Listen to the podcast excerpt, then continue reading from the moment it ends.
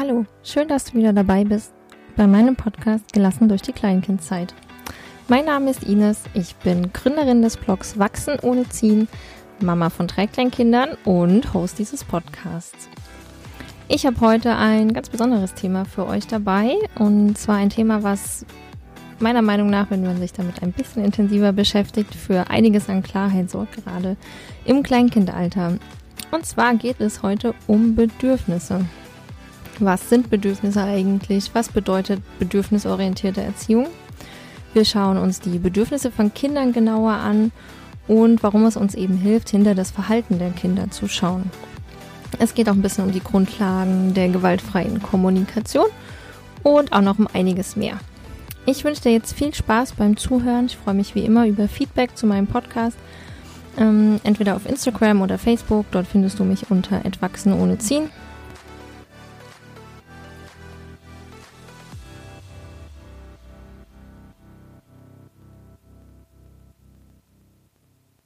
Die gewaltfreie Kom Kommunikation, GFK, geht davon aus, dass wir Menschen uns mit jedem Handeln ein Bedürfnis erfüllen wollen. Wenn Bedürfnisse unerfüllt bleiben, kann das zu aggressivem Verhalten führen. Also auch negatives Verhalten ist eigentlich nur ein Ausdruck dafür, dass wir ein unerfülltes Bedürfnis haben, welches wir versuchen uns zu erfüllen. Maslow hat mit seinen Forschungen ähm, so ein bisschen die Grundlage gelegt für, dies, für das Bewusstsein von Bedürfnissen. Und zwar hat er eine Bedürfnispyramide entworfen und er hat die Theorie aufgestellt, dass alle menschlichen Bedürfnisse gleich sind oder dass wir alle als Menschen die gleichen Bedürfnisse haben. Daraus ist seine Pyramide entstanden. Und die unterste Ebene der Pyramide sind die Grundbedürfnisse, also Bedürfnisse, die wir haben, um zu überleben, sowas wie Hunger, ähm, Hunger, Durst, äh, Schlafen, beziehungsweise Ausruhen. Bei Kindern auch der, ja, der Tag-Nacht-Rhythmus, beziehungsweise die Tag, ähm, wie nennt man das denn jetzt, Wach, der Wachrhythmus tagsüber. Ähm, Ausscheidungen, also aufs Klo zu gehen, aber auch Körperkontakt, Kuscheln, Nähe, bei Erwachsenen auch Sex. Die zweite Ebene ist die Sicherheitsbedürfnis. Ebene. Da geht es um sowas wie Geborgenheit, Schutz vor Gefahren. Bei Kindern können das sein Rituale. Für Erwachsene gilt es ähm, eine Absicherung, also irgendwie ein Dach über den Kopf. Solche Bedürfnisse. Die dritte Ebene ist die ähm, Ebene der sozialen Bedürfnisse. Da geht es um die Zugehörigkeit zu einer Gemeinschaft zum Beispiel, eine Familie. Ähm, ja, einfach sozialer Anschluss, soziale Kontakte. Für Kinder eben wieder Freunde, Austausch, ähm, eine verschiedene, ja, also die Möglichkeit, verschiedene soziale Kontakte zu erleben. Die vierte Ebene sind die Individualbedürfnisse. Da geht es um Wertschätzung, Anerkennung. Ähm, also für das, was ich bin, für das, was ich tue. Für Kinder gilt dann einfach die bedingungslose Anerkennung als eigenständiges Wesen. Die Autonomie spielt hier bei Kindern eine große Rolle. Vor allem bei kleinen Kindern ist das Bedürfnis nach Autonomie, Autonomie sehr stark ausgeprägt. Die oberste Ebene bzw. die Spitze der Pyramide ist dann die Selbstverwirklichung. Maslow geht davon aus, dass die Selbstverwirklichung nicht im Defizit sein kann, sondern dass es irgendwie eine, eine, ja, eine Wachstumsebene ist. Alle anderen vier Bedürfnisse können im Defizit sein. Bei Kindern nimmt man gerne noch eine Ebene dazu, und zwar vor der Selbstverwirklichung. Und da geht es um das Bedürfnis nach Spielanregung, Lernen, Erfahren, Erleben.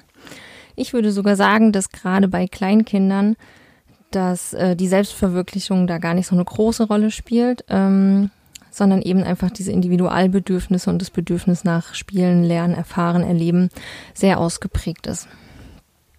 Ja, man kann jetzt zu der Bedürfnispyramide eigentlich so ein bisschen stehen, wie man will. Es gibt eben auch Kritik an dem Modell, ähm, zum Beispiel, dass ja, dass Maslow da eigentlich keinen kein Querschnitt der Bevölkerung berücksichtigt hat bei den Menschen, die er da beobachtet hatten, von denen er Rückschlüsse gezogen hat. Ähm, genau, und dann, das, da hat sich Maslow wohl aber auch selber noch korrigiert oder das, ähm, ja, seine These korrigiert, dass die Pyramide eben nicht nur von unten nach oben gesehen werden kann, sondern dass es auch einen Wechsel zwischen den Ebenen kann, geben kann oder eben man auch von oben nach unten gehen kann in den Bedürfnissen. Und es gibt ja auch einfach Menschen, die zum Beispiel komplett in der Selbstverwirklichung aufgehen also so, oft sowas wie Künstler oder so, ne, die dann ähm, ja komplett in ihrer Selbstverwirklichung sind, darüber hinaus aber zum Beispiel die Erfüllung der Grundbedürfnisse vergessen oder eben nicht so als wichtig darstellen. Also für die das nicht so wichtig ist, dass die Grundbedürfnisse erfüllt sind. Genau, also so viel kurz zu der Bedürfnispyramide, ähm, falls ihr die noch nicht kennt oder davon noch nicht gehört habt. Genau. So, wie hilft uns das jetzt im Umgang mit unseren Kindern? Also generell da auch nochmal zu dem, was ich am Anfang gesagt habe, aus der GfK, aus der gewaltfreien Kommunikation. Da ist Marshall B. Rosenberg der Begründer. Ähm, und die geht eben davon aus, dass hinter jedem Verhalten von jedem Menschen, auch von, unseren, von unseren Kindern, von, unseren, von uns als Erwachsenen, steckt immer der Versuch, sich ein Bedürfnis zu erfüllen oder eben ein Bedürfnis erfüllt zu bekommen. Und alleine diese Sichtweise hilft uns schon mal, ähm, unsere Kinder ganz anders zu sehen und anzunehmen. Einer meiner Lieblingsleitsätze ist da, ähm, dein Kind handelt für sich und nicht gegen dich. Könnt ihr mal ein bisschen wirken lassen. Dein Kind handelt für sich, nicht gegen dich. Ich finde, das ist so ein Ersatz, der eigentlich irgendwie in jeder Familie am Kühlschrank hängen sollte. Und ähm, ja, einfach das zu wissen und sich das zu verinnerlichen hilft, auch im Miteinander mit anderen Erwachsenen viel gelassener zu sein. Also ich kann das Verhalten von einem anderen Erwachsenen ganz anders bewerten, wenn ich weiß, okay, der macht das für sich und nicht gegen mich und er hat seine Gründe, ähm, die ich dann vielleicht auch nicht kenne und auch nicht unbedingt kennen muss. Mm, aber genau das ist eben das, was so ein bisschen hilft, gelassener zu sein. Genau, ich benutze diesen Satz auch sehr gerne so als Mantra in anstrengenden Situationen. Also in anstrengenden Situationen mit den Kindern, wenn die Kinder oder eins der Kinder gerade in so einem, ja, in so einer Wutschleife vielleicht auch gefangen ist und alles doof ist, alles blöd findet, jeglichen Trostversuch ablehnt, dann sage ich mir auch immer wieder, okay, er macht es nicht gegen mich, sondern für sich aus irgendwelchen Gründen ist es gerade so und das hilft mir dann auch sehr ruhig zu bleiben. Nicht immer, aber meistens hilft mir das ruhig zu bleiben, wenn ich mich daran erinnere, diesen Satz zu wiederholen. Okay, das heißt jetzt aber auch für uns, dass zum Beispiel anstrengendes oder nervendes oder gar aggressives Verhalten von Kindern immer ein Warnsignal sein sollte, dass es dem Kind gerade nicht gut geht, dass dem Kind irgendwas fehlt. Also statt dass wir dann unser Kind strafen oder anfangen es zu ignorieren oder ja genau, einfach für das, sag ich mal, negative Verhalten bestrafen, sollten wir vielmehr eben auf Augenhöhe gehen und überlegen, was könnte dahinter stecken, was ist da gerade los, was braucht mein Kind mit größeren Kindern, die das auch schon vielleicht kennen, ja, mit denen man das auch schon ein bisschen geübt hat, ähm, mit denen können wir dann auch reden. Dann können wir fragen, was brauchst du denn gerade? Was ist los? Was fehlt dir? Bei ganz kleinen Kindern ist es so, oder beziehungsweise bei Säuglingen ist es so, dass diese dass die Bedürfniserfüllung noch relativ oder sehr prompt erfolgen muss.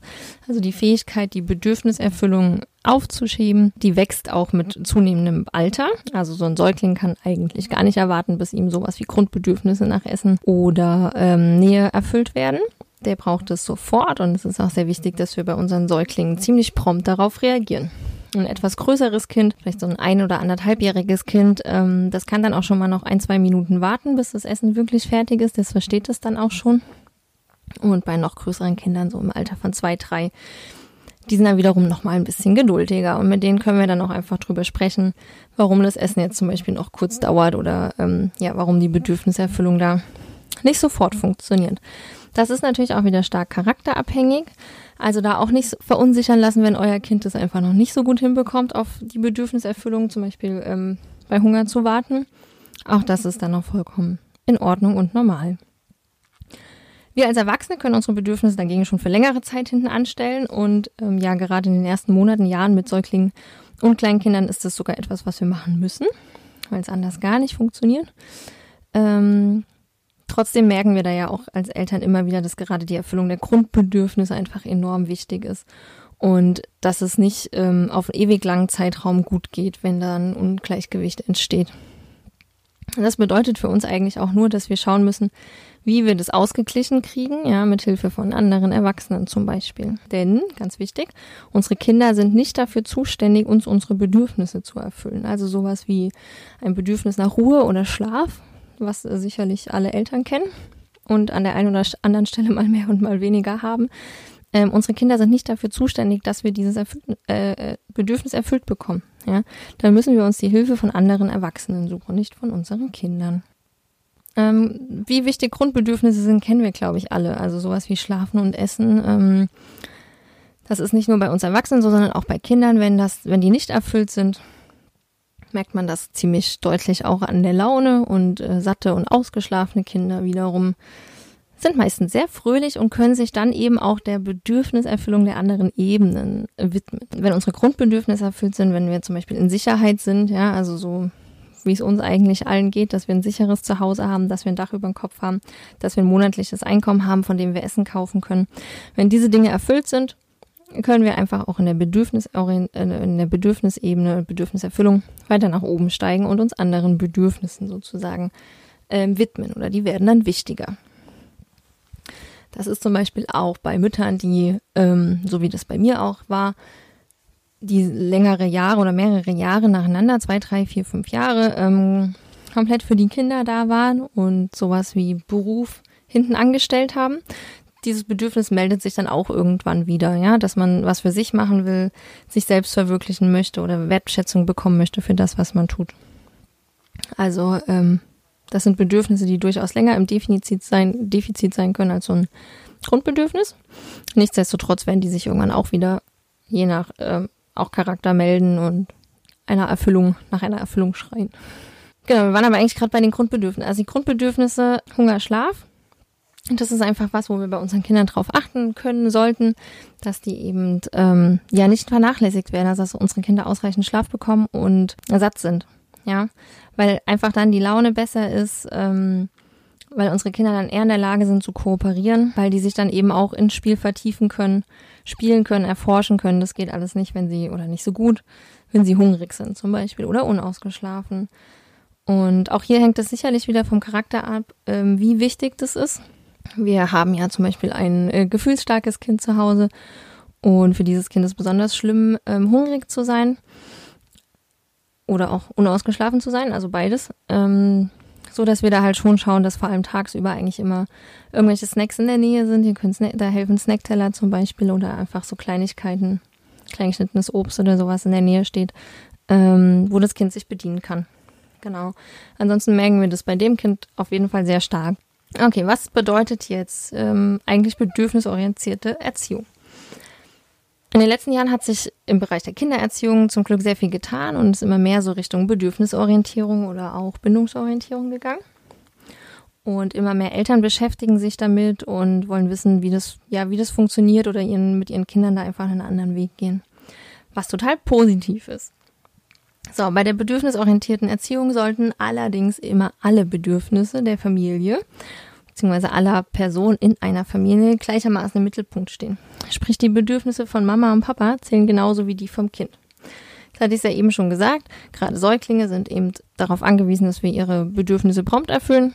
Und auch Kleinkinder können da noch nicht so lange zurückstecken. Nur irgendwann eben auch mit zunehmendem Alter geht es dann auch wieder darum, dass die, dass da so ein bisschen ein Gleichgewicht wiederhergestellt wird und alle Bedürfnisse eine ähnliche Gewichtung haben. Ja, also die einzelnen Bedürfnisse von Mama, Papa, den einzelnen Kindern in der Familie, aber zum Beispiel auch das Bedürfnis des Paares, ja, also der Eltern als Paar ist auch ein Bedürfnis. Und da dürfen wir dann ruhig schauen, je älter unsere Kinder auch sind, ob das dann alles noch so im Einklang ist oder nicht oder welche Bedürfnisse da eventuell unerfüllt sind und wie wir uns diese Bedürfnisse erfüllen können. Und auch hier ist es natürlich mega schwierig, mit mehreren Bedürfnissen zu jonglieren.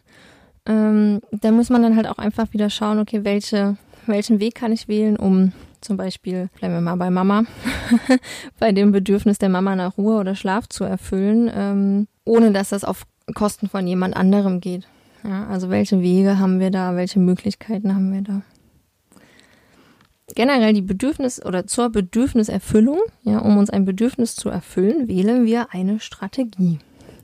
Und wie diese Strategie aussieht, das kann nun mal sehr unterschiedlich sein.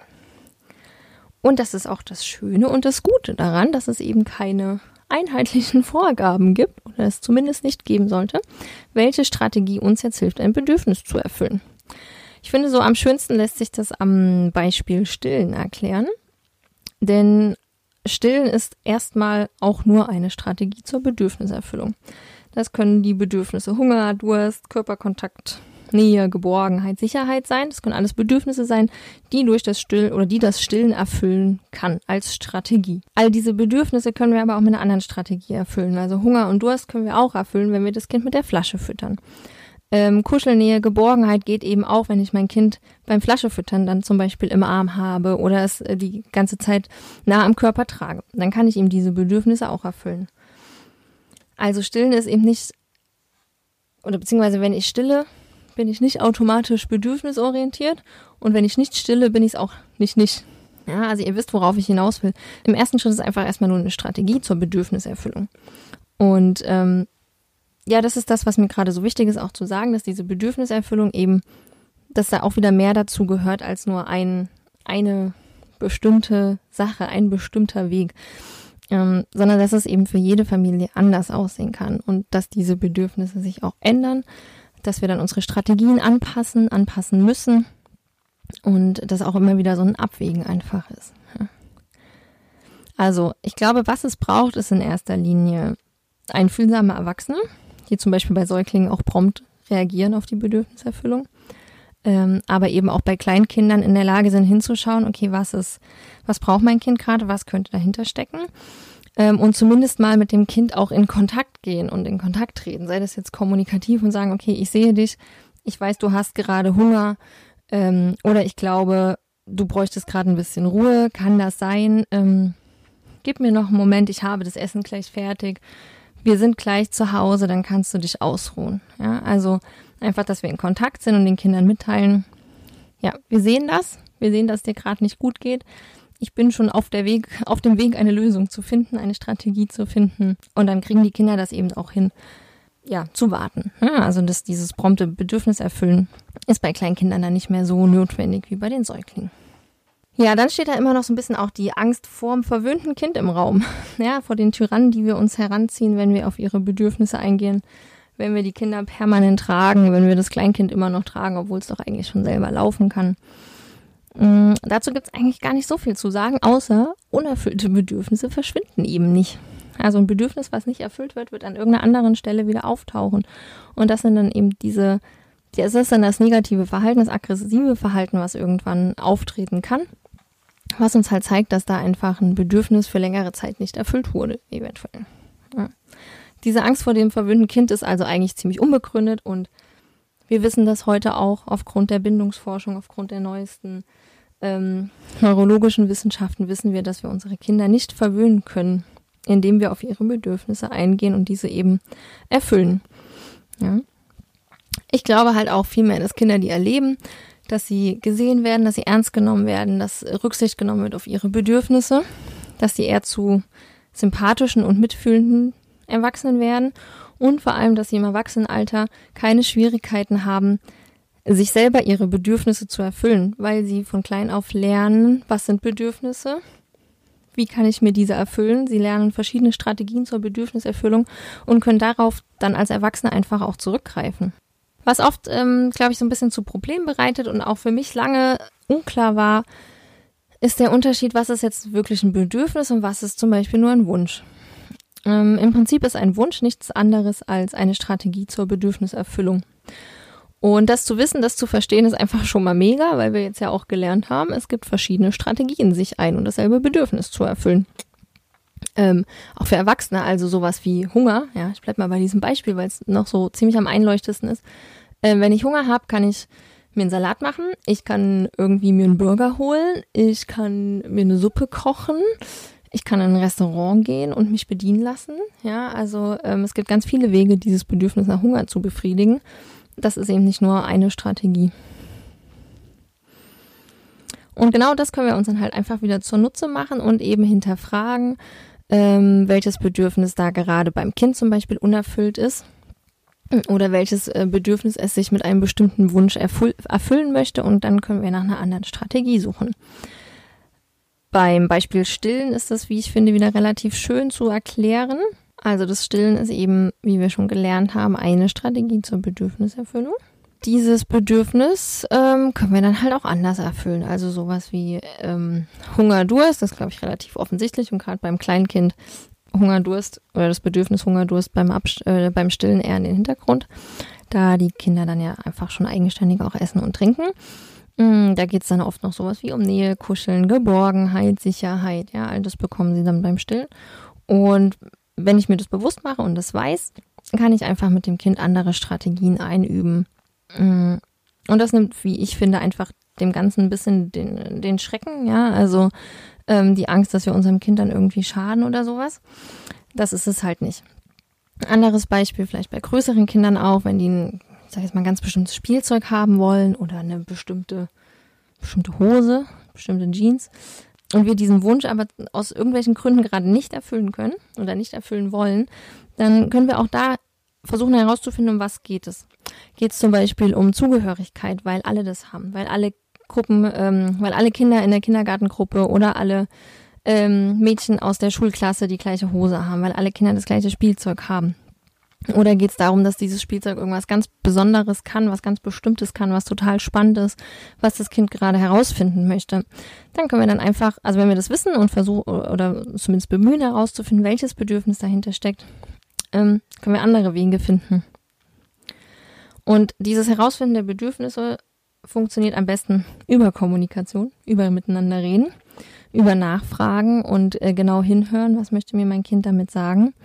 Ähm, weil meistens können die Kinder, gerade kleine Kinder, das natürlich noch nicht in Worte packen. Wie ich finde, sind aber vor allem Kleinkinder ähm, sich ihrer Bedürfnisse sehr bewusst und sind da sehr direkt. Sie wählen vielleicht nicht immer die beste Strategie, um sich diese Bedürfnisse zu erfüllen. Ähm, aber genau da kommen dann ja wir als Eltern ins Spiel und können helfen, andere Strategien einzuüben oder äh, eben bessere Strategien zu finden. Genau. Ähm, also sowas wie Hauen, Beißen, Kratzen ist auch ganz oft einfach eine Strategie der Kinder, die sie sich angeeignet haben oder irgendwie, ja, die sie halt gelernt haben. Ähm, eine Strategie, die ihnen oft als einziges zur Verfügung steht, vor allem wenn sie noch klein sind und sprachlich. Also es ist einfach noch nicht mit Reden äh, klappt. Dann ist das ganz oft eine Strategie, die sie benutzen, um zum Beispiel in Kontakt treten also wenn kleine Kinder irgendwie nebeneinander sitzen und nebeneinander spielen und dann der eine an dem anderen zum Beispiel haut, kann das eine Strategie sein, um in Kontakt zu kommen. Genau, also auch Hauen, Beißen, Kratzen ist im Prinzip eine, einfach nur eine Strategie zur Erfüllung eines Bedürfnisses. Äh, ja, aber das ist auch irgendwie nochmal ein Thema für sich. Das würde jetzt wahrscheinlich ein bisschen ausarten, wenn ich da noch intensiver drauf eingehe. Werde ich aber, glaube ich, mal äh, machen. Das ist nämlich auch eines meiner Themen. Ich war dabei, dass wir für die Erfüllung eines Bedürfnisses einfach einen anderen Weg dann suchen dürfen, wenn wir uns eben damit beschäftigen wollen. Genau, ähm, zum Abschluss hier vielleicht noch, das ist ähnlich wie bei dem für unsere persönlichen Grenzen einstehen. Und falls ihr den Podcast dazu gehört habt, wenn nicht, dann könnt ihr das gerne noch machen. Eine meiner ersten Podcast-Folgen. Wenn wir anfangen, ähm, eine andere Strategie mit unseren Kindern einzuüben, dann kann das natürlich zu Frust führen. Ja, also gerade beim Beispiel Stillen, wenn wir anfangen, also es ist ja, Stillen ist ja einfach eine total liebgewonnene Strategie von den Kindern und im Zweifel kennen die die seit anderthalb, zwei Jahren, zweieinhalb Jahren. Und ähm, wenn wir jetzt anfangen, dann Alternativen anzubieten, dann wird das am Anfang erstmal nicht freiwillig passieren. Dann werden die nicht sagen, oh ja, ist okay, stimmt, ich habe ja einfach nur Hunger, oder kann ich auch was anderes essen. Ne? Also das ist schwierig. Und es wird zu Frust führen und das werden die doof finden. Und es ist dann halt auch wieder okay. Wir dürfen dann halt einfach trotzdem bei uns auch bleiben und überlegen, okay, ich habe mir das jetzt gut überlegt. Mein Bedürfnis nach Schlaf zum Beispiel oder mein Bedürfnis mein Bedürfnis ist es eben, äh, nicht mehr weiter zu stillen und andere Wege zu üben, zu, einzuüben, dann ist das halt auch okay, ja. Das heißt natürlich nicht, dass wir da jetzt mit dem Holzhammer hingehen müssen und von heute auf morgen ähm, dem Kind irgendwas abgewöhnen. Das ist auch ähm, zum Beispiel beim Schnuller ähnlich. Ja, Schnullerabgewöhnung hat auch viel mit Bedürfnisorientierung zu tun dass wir da ganz genau hinschauen müssen, welches Bedürfnis erfüllt sich mein Kind da gerade in dem Moment, wenn es den Schuller braucht und wie kann ich das anders machen, wie kann ich ihm da sanft auch einen Übergang ermöglichen. Das funktioniert halt nicht von heute auf morgen, sondern es braucht ein bisschen Geduld und Begleitung, ähm, da einfach was Neues zu etablieren. Und im Idealfall, fang, Idealfall fangen wir das halt auch an, wenn es gerade gut läuft und alles so weit in Ordnung ist, ja, und unserem Kind äh, gut geht. Dann können wir anfangen, da andere Strategien zu etablieren. Dafür braucht es dann eben aber auch ein, einfach ein lange Atmen und wie gesagt, das ist total normal, dass das dann auch zu Frust führt. Also nur weil wir uns Bedürfnissen bewusst sind, ähm, weil wir bedürfnisorientiert handeln, und eben einfach nach anderen Strategien suchen, heißt das nicht, dass das Gegenüber, in dem Fall unser Kind, damit permanent einverstanden sein wird. Genau, also bedürfnisorientierte Erziehung ist eben auch keine Anleitung oder auch eine Einbahnstraße im Sinne von einmal entschieden, dann immer so. Ähm, und es gibt halt auch nicht nur einen, einen richtigen Weg, es gibt nicht nur eine Strategie, irgendwas zu erfüllen. Auch hier gilt wieder, jede Familie ist anders und für jede Familie ist was anderes richtig und fühlt sich was anderes richtig an. Ich hoffe, du konntest aus der heutigen Folge etwas für dich mitnehmen, für dich und deine Familie. Lass es mich doch gerne wissen. Ähm, auch wenn du Fragen zu dem Thema hast, dann schreib mir entweder an ines.wachsenohneziehen.de oder auf einem meiner Social Media Kanäle. Du kannst mir auch sehr gerne eine Bewertung und oder einen Kommentar zu meinem Podcast hinterlassen. Darüber freue ich mich sehr. Alles wird gut, deine Ines.